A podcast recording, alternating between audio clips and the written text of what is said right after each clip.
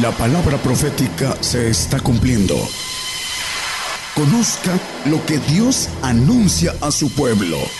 Bienvenidos a su programa, Gigantes de la Fe. Gigantes de la Fe.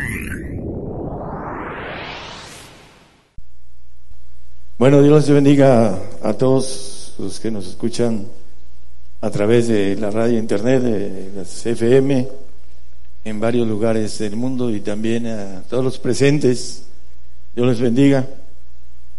Vamos a, tocar un tema de la señal de su venida, hablando de las señales que el Señor nos, nos dio y hay algo curioso.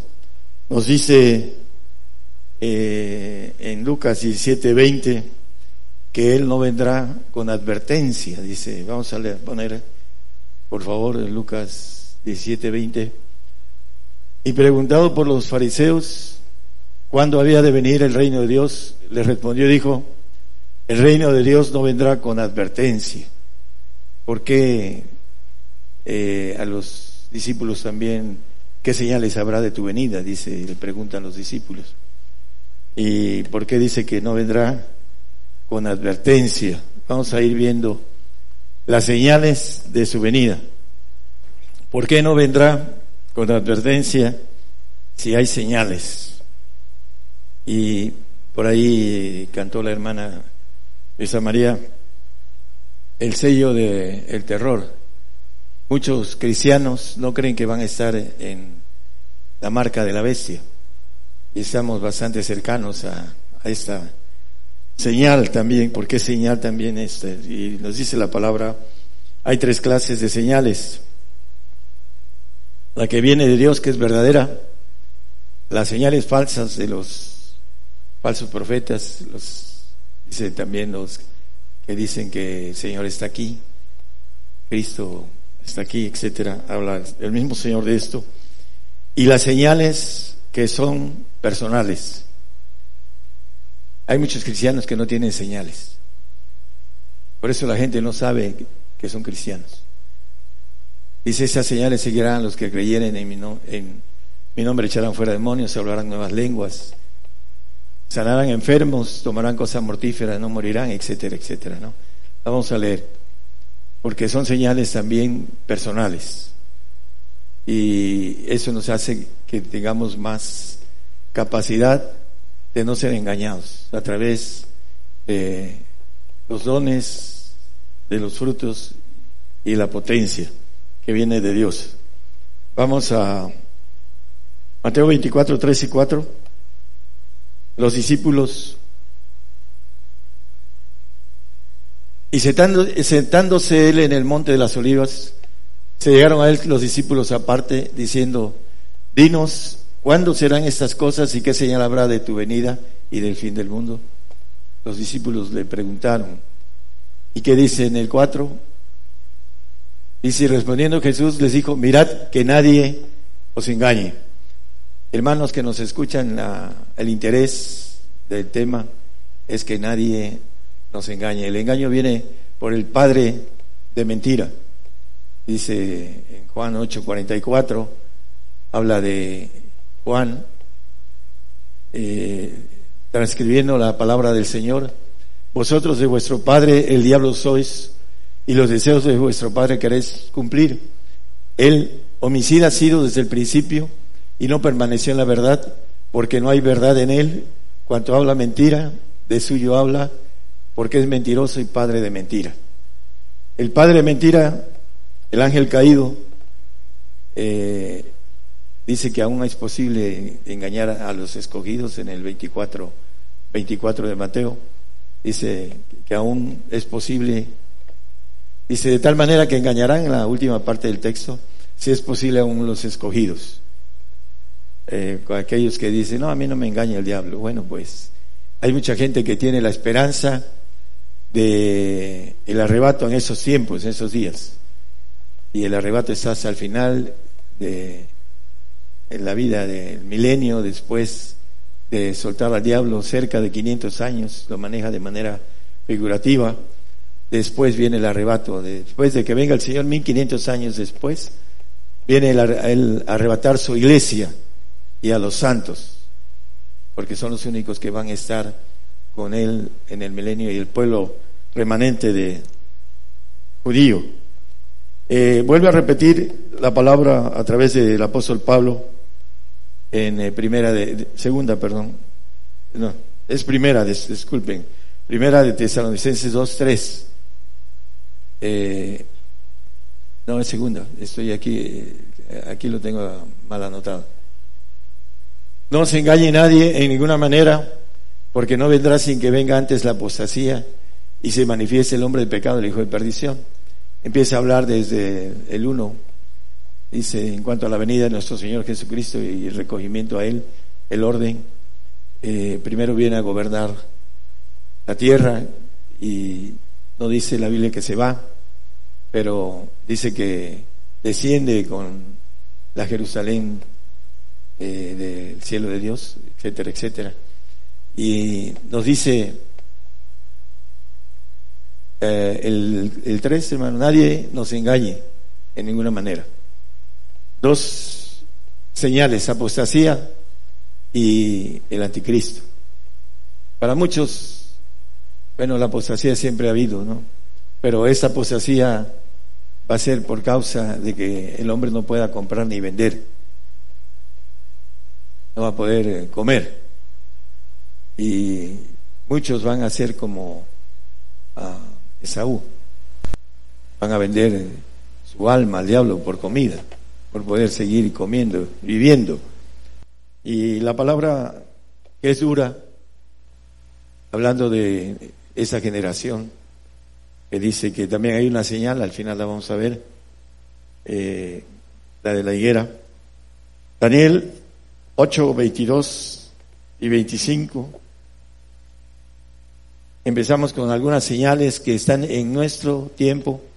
La mayoría de los que estamos aquí uh, hemos estado en esta señal.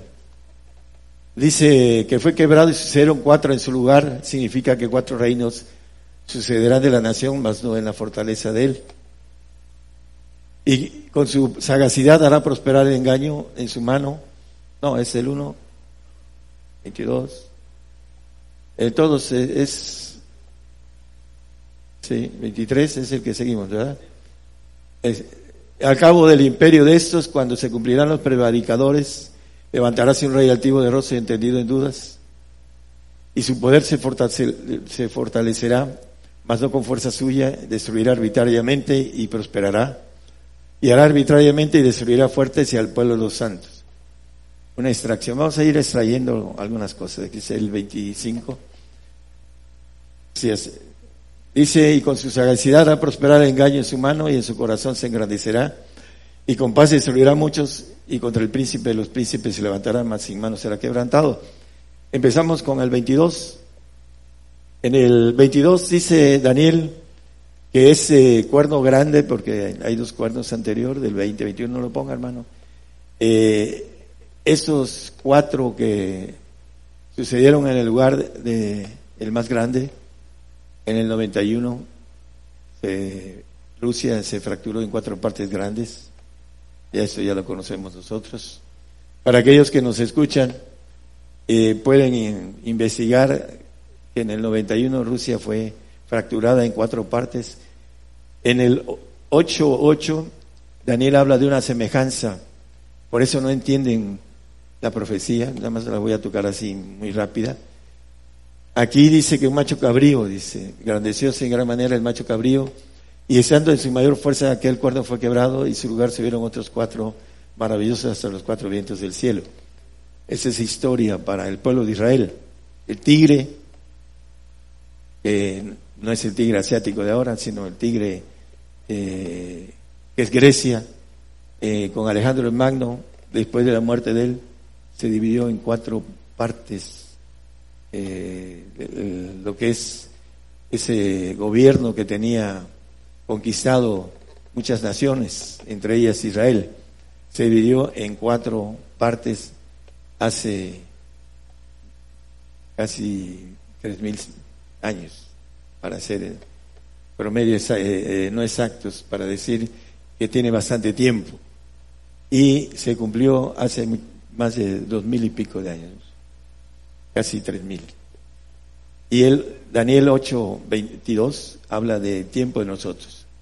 Se cumplió esa señal que muchos no ven. Rusia se dividió en cuatro partes y de ahí, si sigue el texto, eh, el 23 hermano, maneja que cuando se cumplirán los prevaricadores, está a punto de, terminar estos. Eh, en todos lados se están dictando leyes en contra de nosotros, en todos lados del mundo. Y dice, se levantará un rey activo de rostro, entendido en dudas, el anticristo.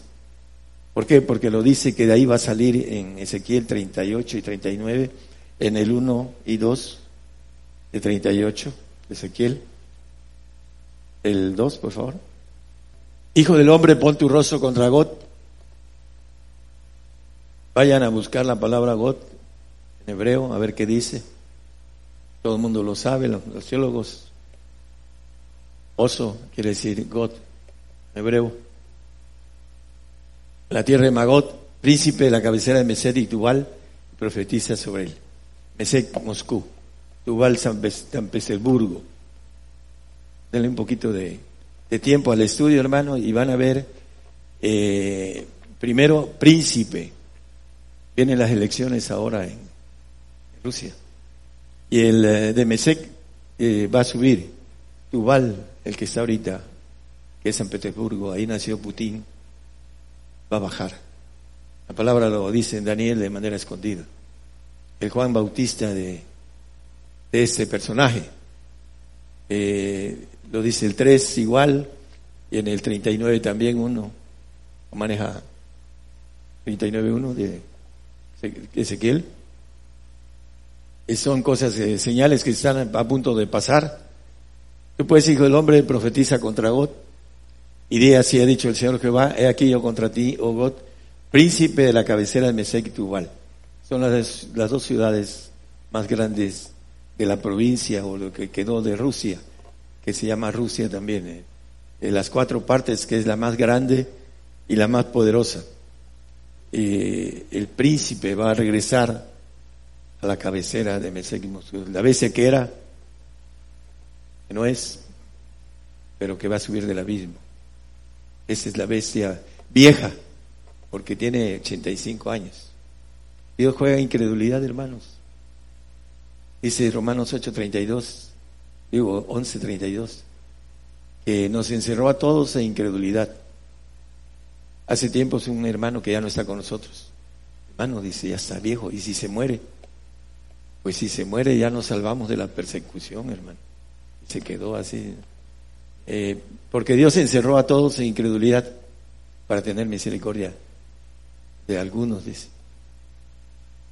De todos pero todos estamos encerrados. Y los que salimos de ahí somos los que palpamos. ¿Por qué?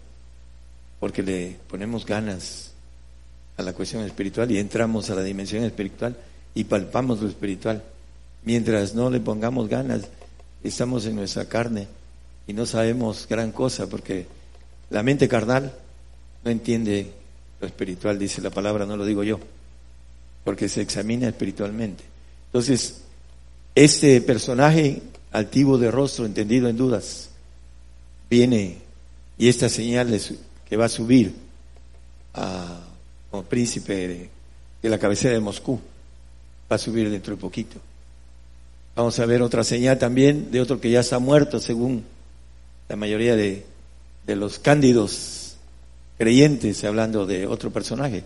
Ahorita vamos a ver también que son señales para nuestra generación, para que entendamos algo muy importante, las señales de su venida. Eh, porque nos dice que no vendrá con advertencia? Si Él nos da un montón de señales. ¿Por qué no vendrá con advertencia? Vamos a ver por qué. Lo dice el Señor. Bueno, Daniel 12.7, vamos a empezar a ver el por qué. Y oí al varón vestido de lienzos que estaba sobre las aguas del río, el cual alzó su diestra y su siniestra al cielo, y juró por el viviente de los siglos, en los siglos que será por tiempo, tiempos, y la mitad. Y cuando se acabare el, el esparcimiento del escuadrón del pueblo santo, todas esas cosas serán cumplidas. Cuando se acabare el esparcimiento del escuadrón del pueblo santo. Dice que sin santidad nadie verá al Señor. Entonces, ¿quiénes se van a ir si aquí se van a se acabar el, escuadrón del pueblo santo, ¿no?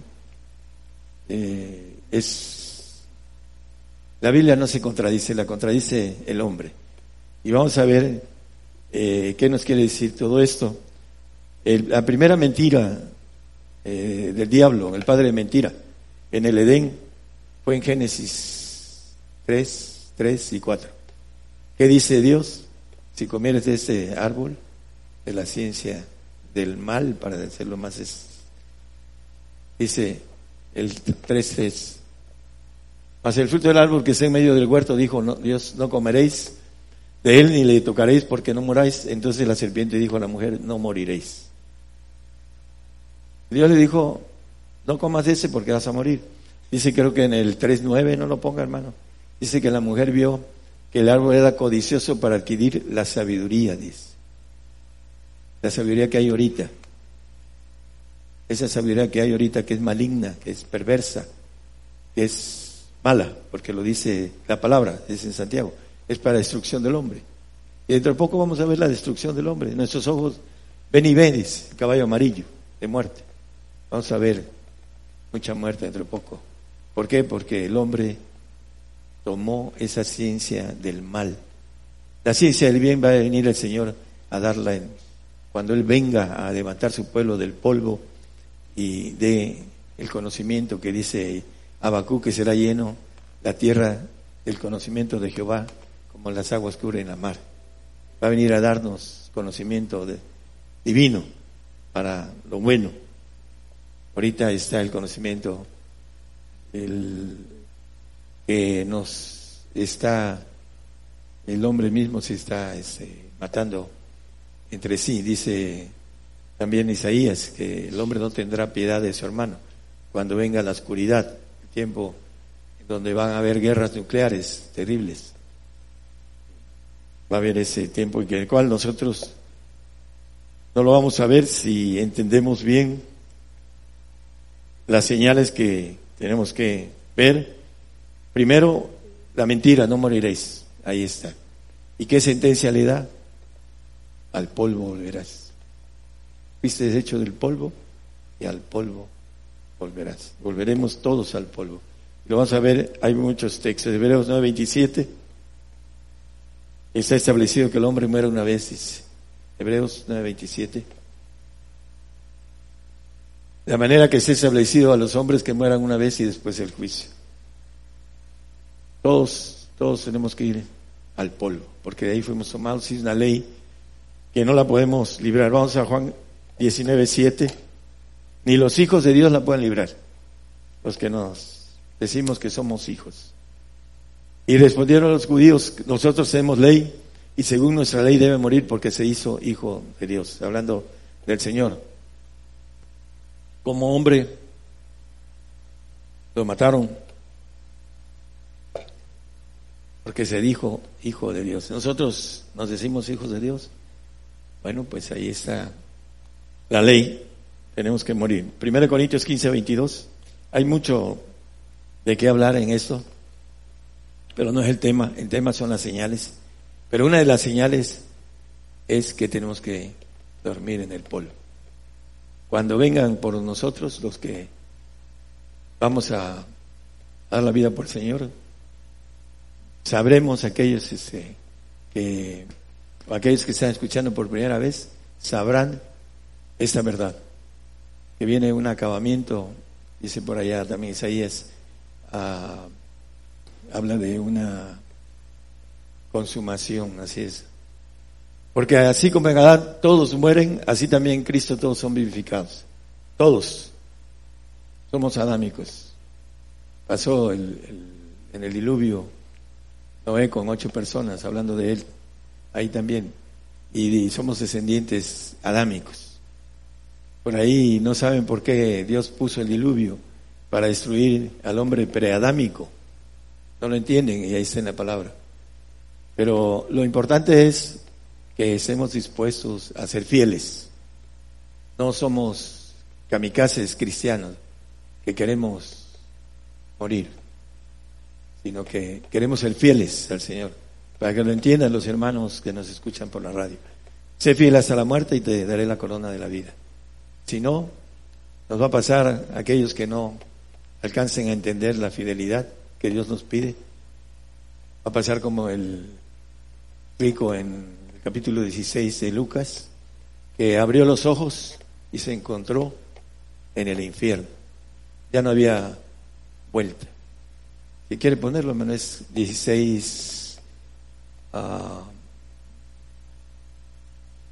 ver, 22. Dice que ahí murieron los dos. Aconteció que murió el mendigo y fue llevado por los ángeles al seno de Abraham. Y murió también el rico y fue sepultado. Y el siguiente dice, el 23. Y en el infierno asó sus ojos estando en todos los tormentos, etcétera, etcétera. Él abrió los ojos en el infierno. Para aquellos que hemos tenido la oportunidad salir en el Espíritu, sabemos qué cosa es la muerte, porque es lo mismo. Y cuando venga la muerte para algunos, o para muchos, va a haber temor. Temor porque una pregunta en, en medio de todo esto. ¿Estamos listos para estar delante del Señor? Porque todos, buenos y malos, todos los que, los hombres, mujeres, todos van a estar, todos vamos a estar delante del Señor. ¿Estamos listos en ese momento para estar delante del Señor? Es importante que nos hagamos esa pregunta. Bueno, vamos a, seguir. Eh, lo importante eh, en 1 Tesalonicenses 4:15 y después el 17 para que no tengamos tantos textos. Eh, el apóstol Pablo escribe acerca de la venida del Señor y dice algo muy importante para aquellos que nos escuchan y que tienen su esperanza en que el Señor viene por nosotros y nos levanta como iglesia. Primero está establecido que tengamos que morir. Por lo cual os decimos esto en palabra del Señor, que nosotros que vivimos, que habremos quedado hasta la venida del Señor, no seremos delanteros a los que durmieron. El apóstol lo dice en palabra del Señor. Primero, los que vivimos. Él ya pagó la cuestión de la muerte. Él está ahorita, hace casi dos mil años, lo degollaron en Roma por la palabra. Él fue degollado por la palabra porque es un requisito. Vamos a verlo también un poquito más adelante.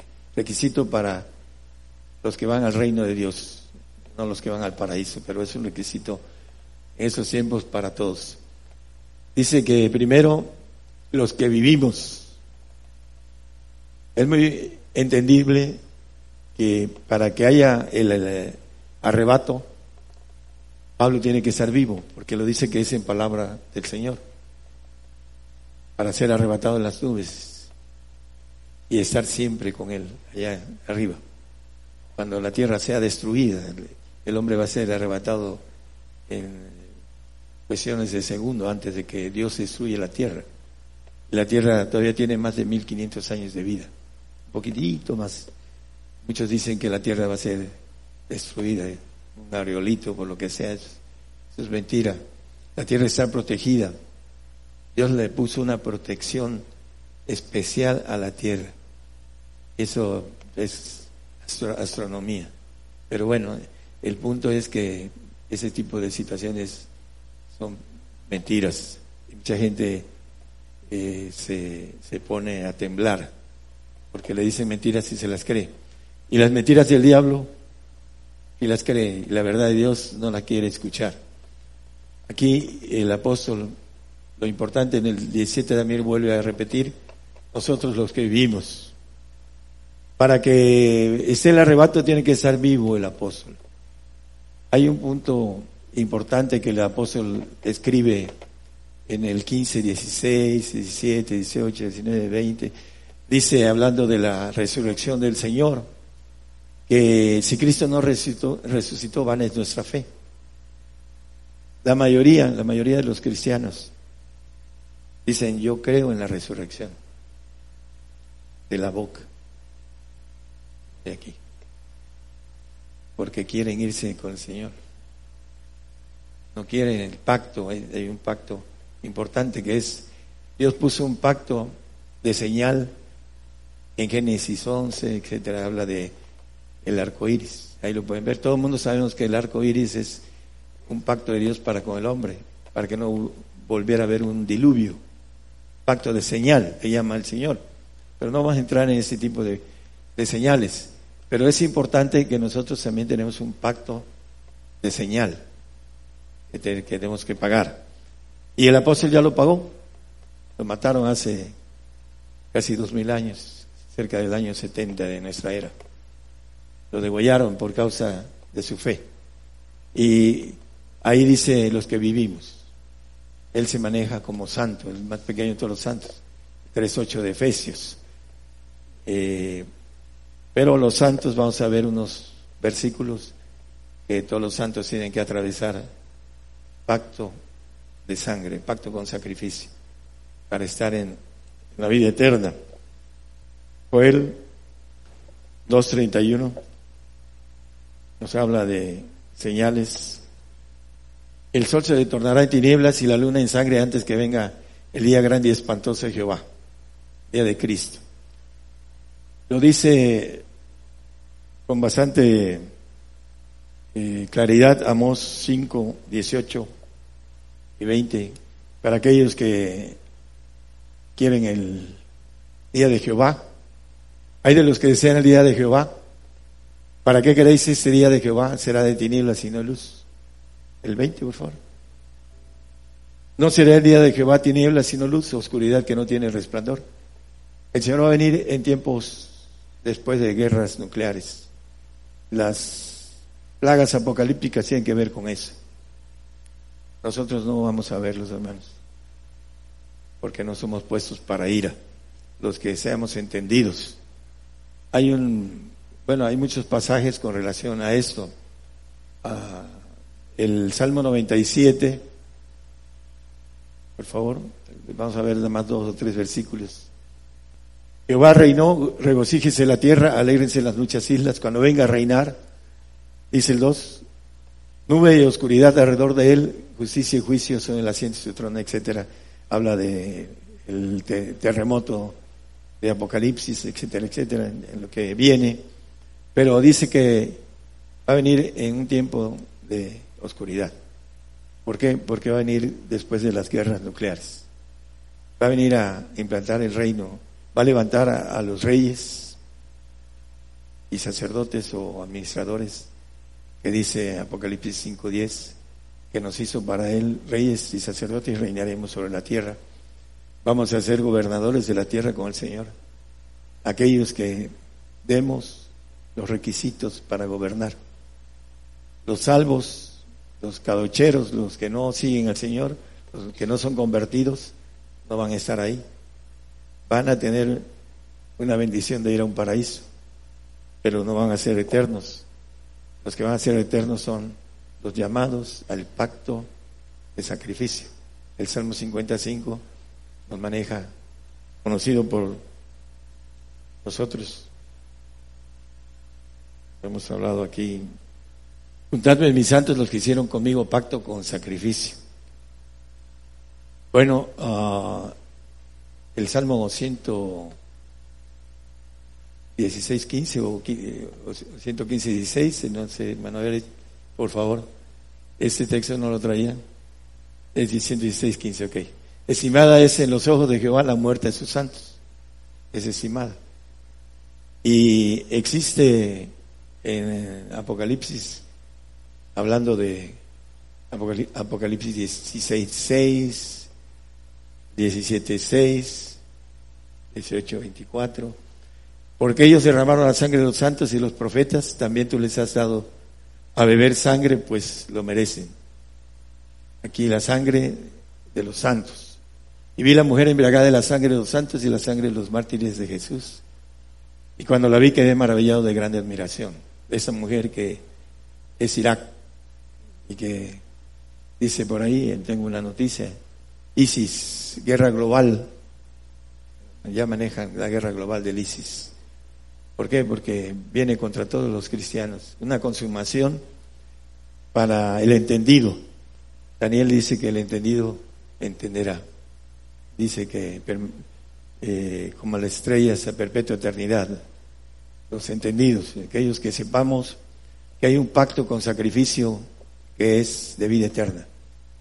Esa es una señal. Cuando vengan por nosotros a matarnos, la señal que nosotros tenemos de pacto con Dios para cuando venga en su venida.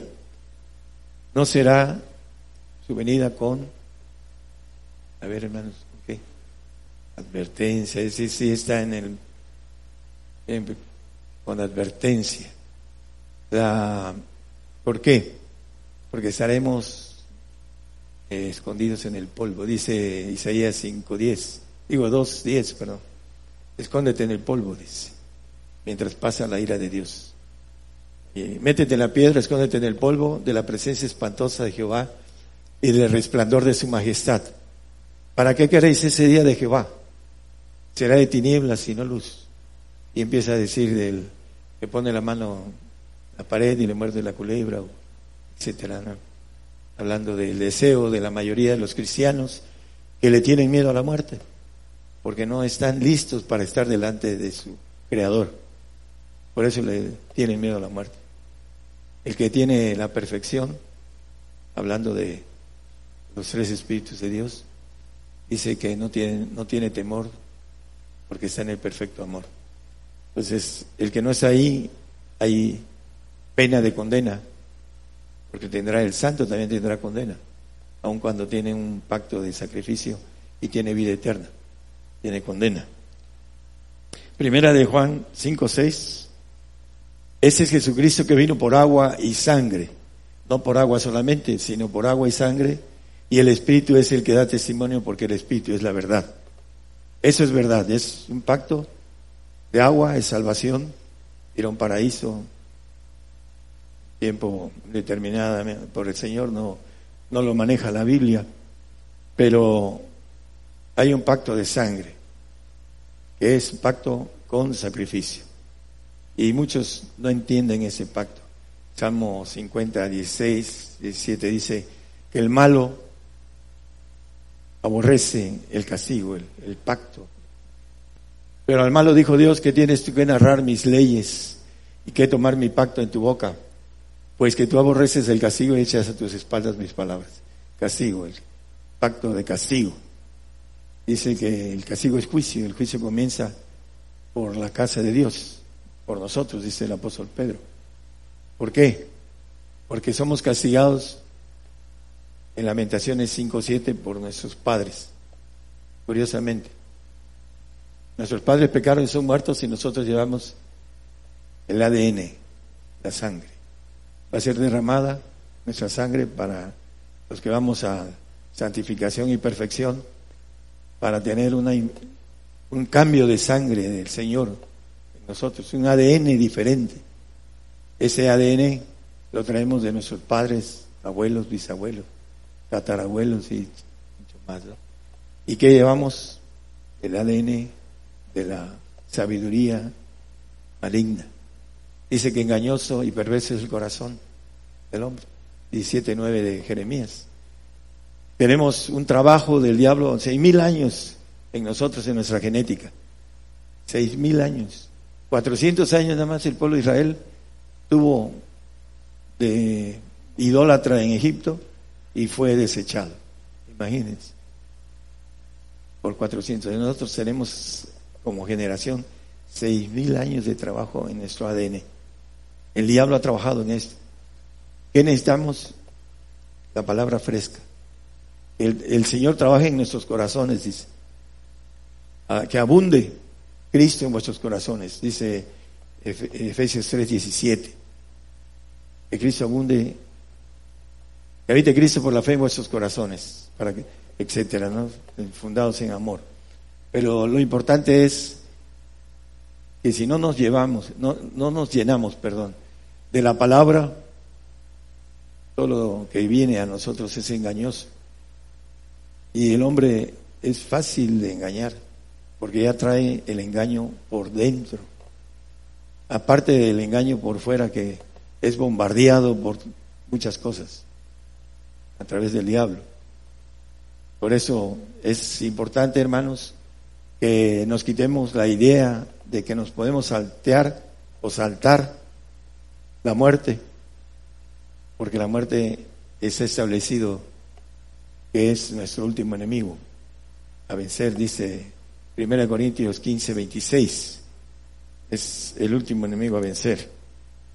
Apocalipsis 6, 10 y 11.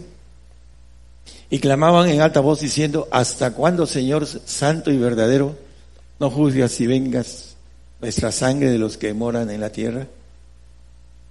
Y fueles dado sendas ropas blancas y fueles dicho que reposasen todavía un poco de tiempo hasta que se completaran sus siete consiervos y sus hermanos, que también habían de ser muertos como ellos. Aquí es muy claro la palabra que hay, eh, también tenemos que morir. Del otro lado, tiene casi tres años y medio la persecución a través de los islámicos. Tienen, a través del diablo, usa esa religión porque nos odia, porque el Señor tiene algo mucho más grande que lo que Él pudo tener o que tuvo que se reveló por lo que nos va a dar el Señor, a los entendidos. Entonces, primero, ¿hasta cuándo vengas? Dice la sangre del anterior en el 10, de los que han muerto, dice. Pero no juzgues y vengas de sangre de los que moran en la tierra, ¿no? De los que han eh, hecho esta ah, masacre terrible. Ah, y el siguiente maneja hasta que se completen, hasta que nos completemos todos aquellos que sabemos que es un pacto con sacrificio. Hebreos 11:4 nos dice, por la fe, haberle ofrecido a Dios mayor sacrificio que Caín. No, es 12:4, por favor. Dice que aún no habéis resistido hasta la sangre combatiendo contra el pecado. No habéis resistido. Ahorita nosotros no hemos resistido hasta la sangre. Combatiendo contra el pecado. ¿Por qué? Porque el alma está en nuestra sangre. Y ahí está el ADN de pecado. Dice el, salmista, el David, el hombre que va a ser rey, que es, va a ser perfecto, que va a ser hijo de Dios. En pecado me concibió mi madre, dice. Por el ADN, no porque su madre anduviera en pecado. Nosotros ya traemos el pecado, dice, ¿hasta cuándo? Dice, y aquí dice, no habéis resistido hasta la sangre. Viene el tiempo en que nos van a poner en la disyuntiva, como dice la canción, la canción, el, el canto, el himno de cizaña, trigo. la marca del sello, del terror. Yo digo del terror, para muchos va a ser un terror para ellos. La marca de, del horror. Vamos a poder comprar ni vender. Esa es una parte en que habla Apocalipsis, que relaciona a la bestia que le da vida a la imagen, para armamento, para que venza a toda la tierra el ISIS. Obra y se será hecha en vuestros días que aun cuando contares no se creerá. Hay mucha incredulidad sobre esto. ¿Por qué? Porque no existe algo muy importante en el creyente, hermanos. Escuchen. El hombre escucha y dice, sí creo, yo creo, dice una persona que es muy cercana a mí, demasiado. Yo creo, en la profecía. Bueno, dice que sí cree, pero no hace lo que tiene que hacer, seguir al Señor. ¿Por qué? Porque lo dice de la boca, no lo dice del corazón. ¿Cómo podemos nosotros hablar con el corazón? Tener un trato con el Señor de manera muy fuerte, estar en comunión con Él de manera de mucho tiempo. ¿Para qué? Para que el Señor me hable. No me hable el hombre, el hermano dice esto y a lo mejor está mal.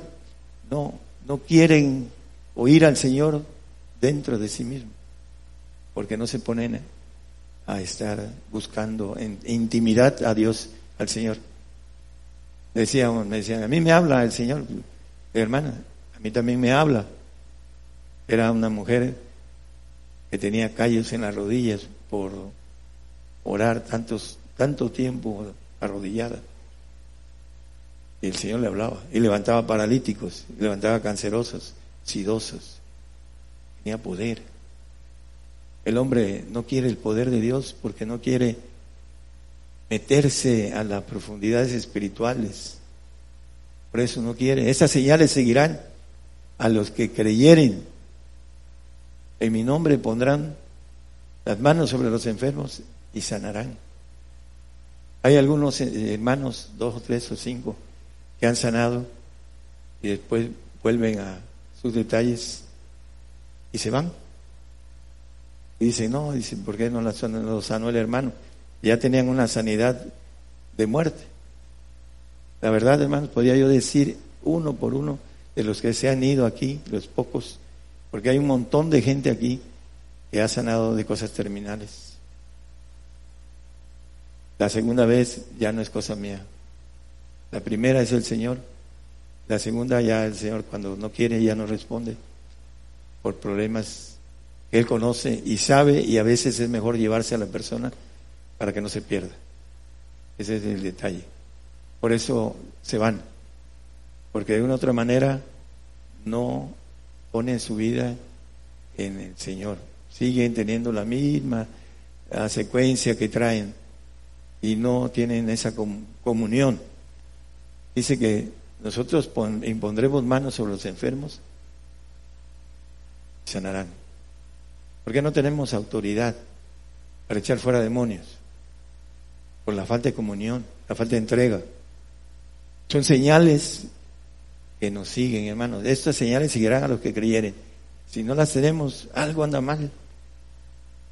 Es importante entonces de las señales de Dios en su venida es que no vendrá con advertencia. ¿Por qué? El Señor va a venir cuando estemos en el polvo durmiendo. Nuestros huesos, que es un tema que ya conocen todos ustedes, van a ser guardados. Él guarda todos sus huesos de los justos. Ninguno de ellos será quebrantado, el Salmo 34, 20. Pero lo importante es, hermanos, el que nosotros entremos en el poco tiempo que nos falta.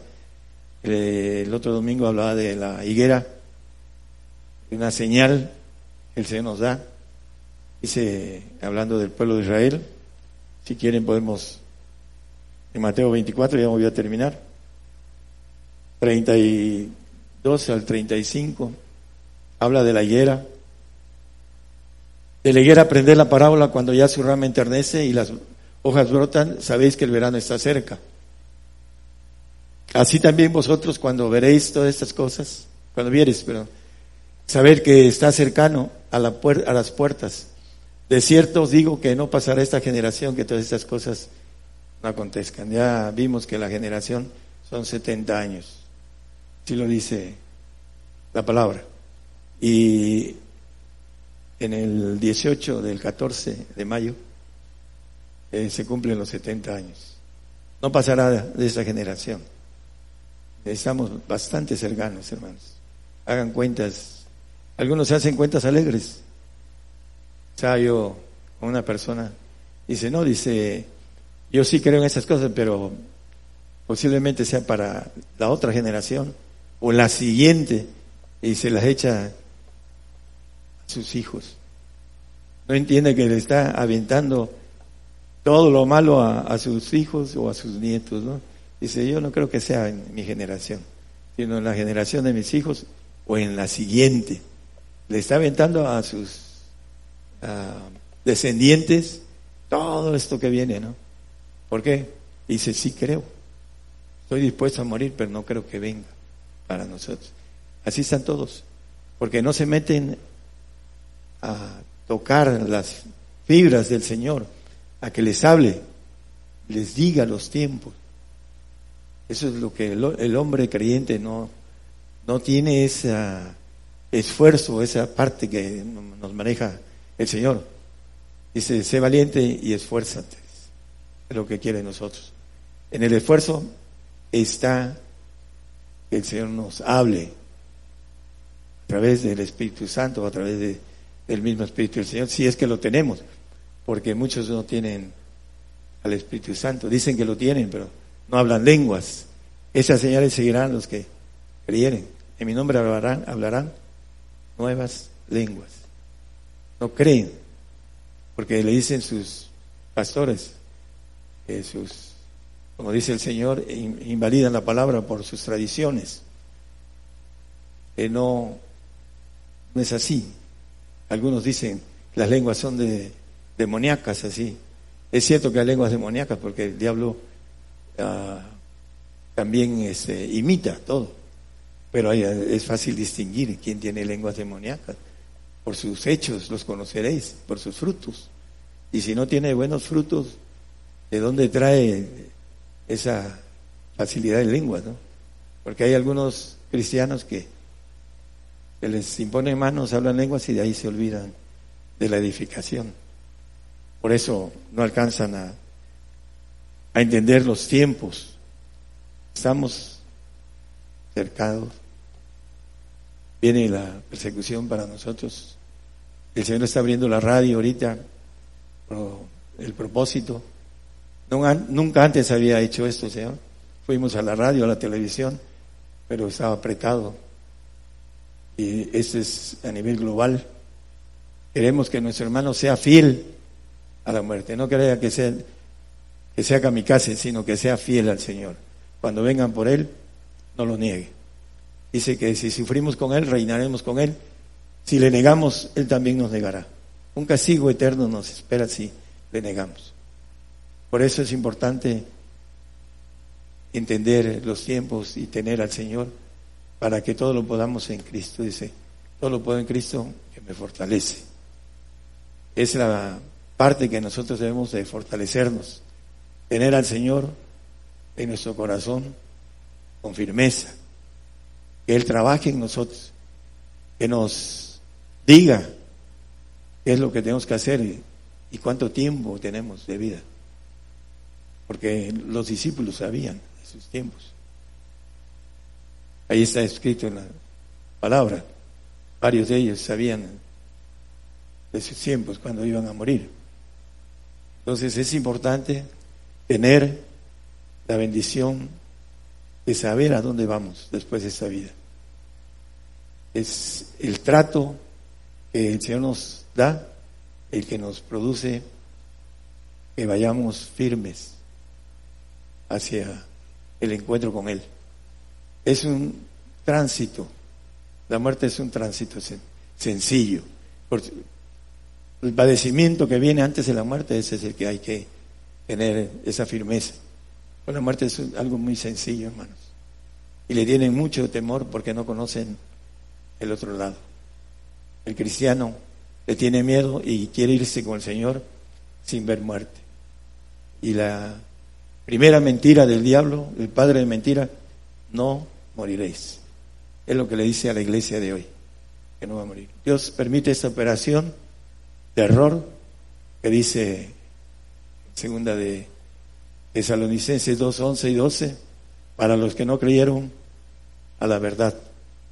Ahí maneja. ya terminamos, hermanos. Por tanto, pues le envía a Dios operación de error para que crean a la mentira. El diablo es el que viene delante.